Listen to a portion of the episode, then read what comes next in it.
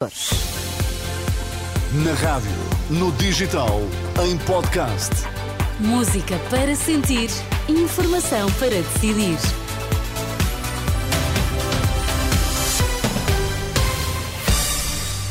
Seja muito bem-vindo à Renascença, tarde de sexta-feira, comigo, Sónia Santos. Estamos juntos até às 5 e nas notícias temos o Vítor Mesquita. Boa tarde, Vítor. Boa tarde, Sónia. Quais são os temas em destaque? Governo reunido com agricultores em protesto. Nesta edição, os últimos argumentos na campanha para as regionais nos Açores. Vamos então ao Jornal da Uma, informação para decidir na Renascença, com Vítor Mesquita.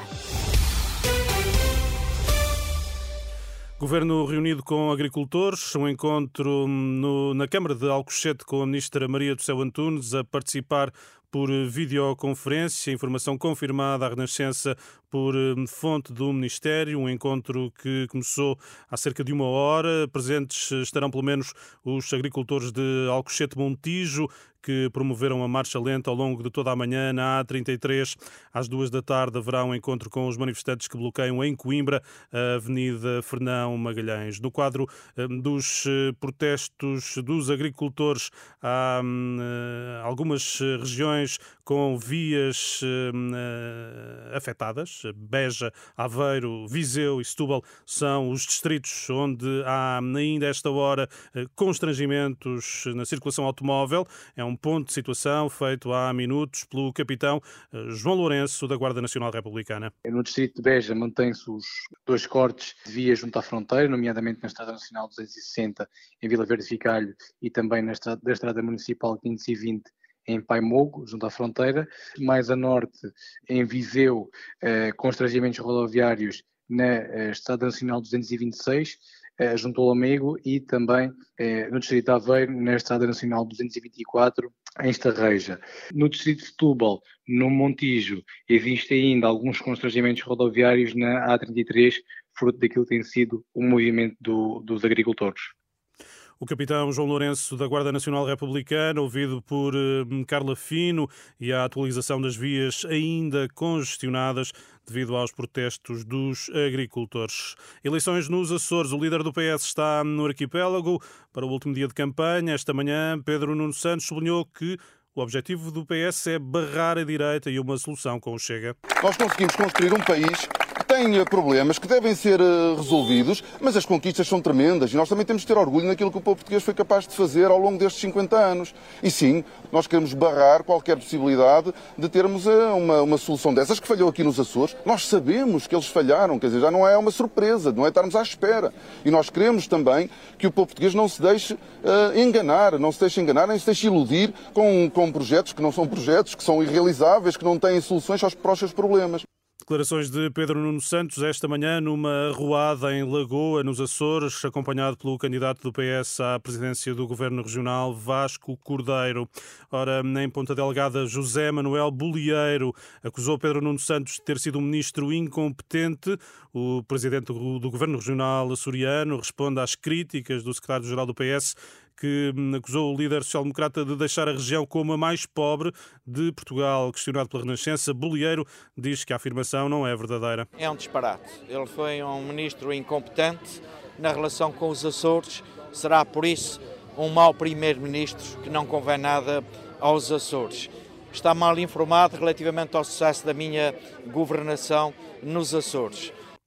Declarações do líder do eh, PSD Açores durante uma arruada em Ponta Delgada. Recordo, hoje é o último dia de campanha para a Assembleia Açoriana. Na Madeira, o líder do PS regional foi esta manhã pedir ao representante da República eleições antecipadas na região, depois de ontem o PSD ter decidido que vai apresentar um novo governo. Paulo Cafofo diz que essa não pode ser a solução. Para o Partido Socialista, a única solução a única forma, e não haja dúvidas, eh, não há qualquer dúvida eh, de que teremos eleições antecipadas. O líder do PS Madeira, que foi eleito há dois meses, diz que será o cabeça de lista, apela à oposição para se manter unida, revela, aliás, que está já em diálogo com alguns partidos, tendo em vista hum, futuros entendimentos. Se precisa de abastecer o carro, saiba que na próxima semana há nova subida de preços nos combustíveis. As previsões do Automóvel Clube de Portugal indicam que o gasóleo deverá ficar mais caro 3 cêntimos e meio, a gasolina aumenta 1 cêntimo e meio. E Vitor, voltamos uh, agora à agricultura. Uh, nos protestos tem sido visível que o setor ainda é muito dominado por homens. Contudo, há também mulheres nas ruas e na luta. Sim, é o que constata a repórter Cristina Nascimento, que ouviu as preocupações de uma minoria no setor agrícola.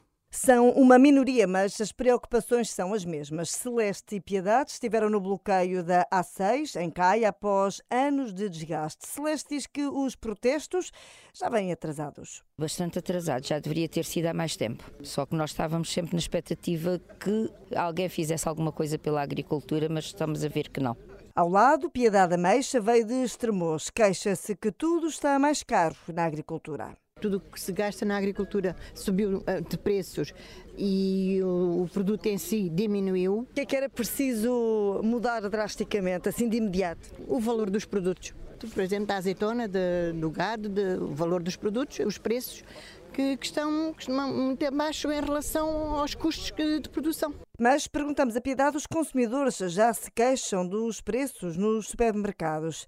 Eis a resposta desta agricultora. Algo se perde pelo caminho, eh, mas quem está a suportar é o agricultor.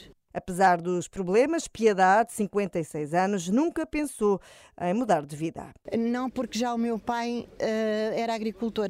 Uh, e foi a vida que nós seguimos e foi aquilo que habituámos a fazer e que soubemos fazer e que aprendemos a fazer. E nesta altura da vida, mudar como? Celeste aos 61, alinha no mesmo tom, mas com dúvidas no futuro. Nós não desistimos, mas será que vamos dar eh, força aos nossos filhos para continuarem?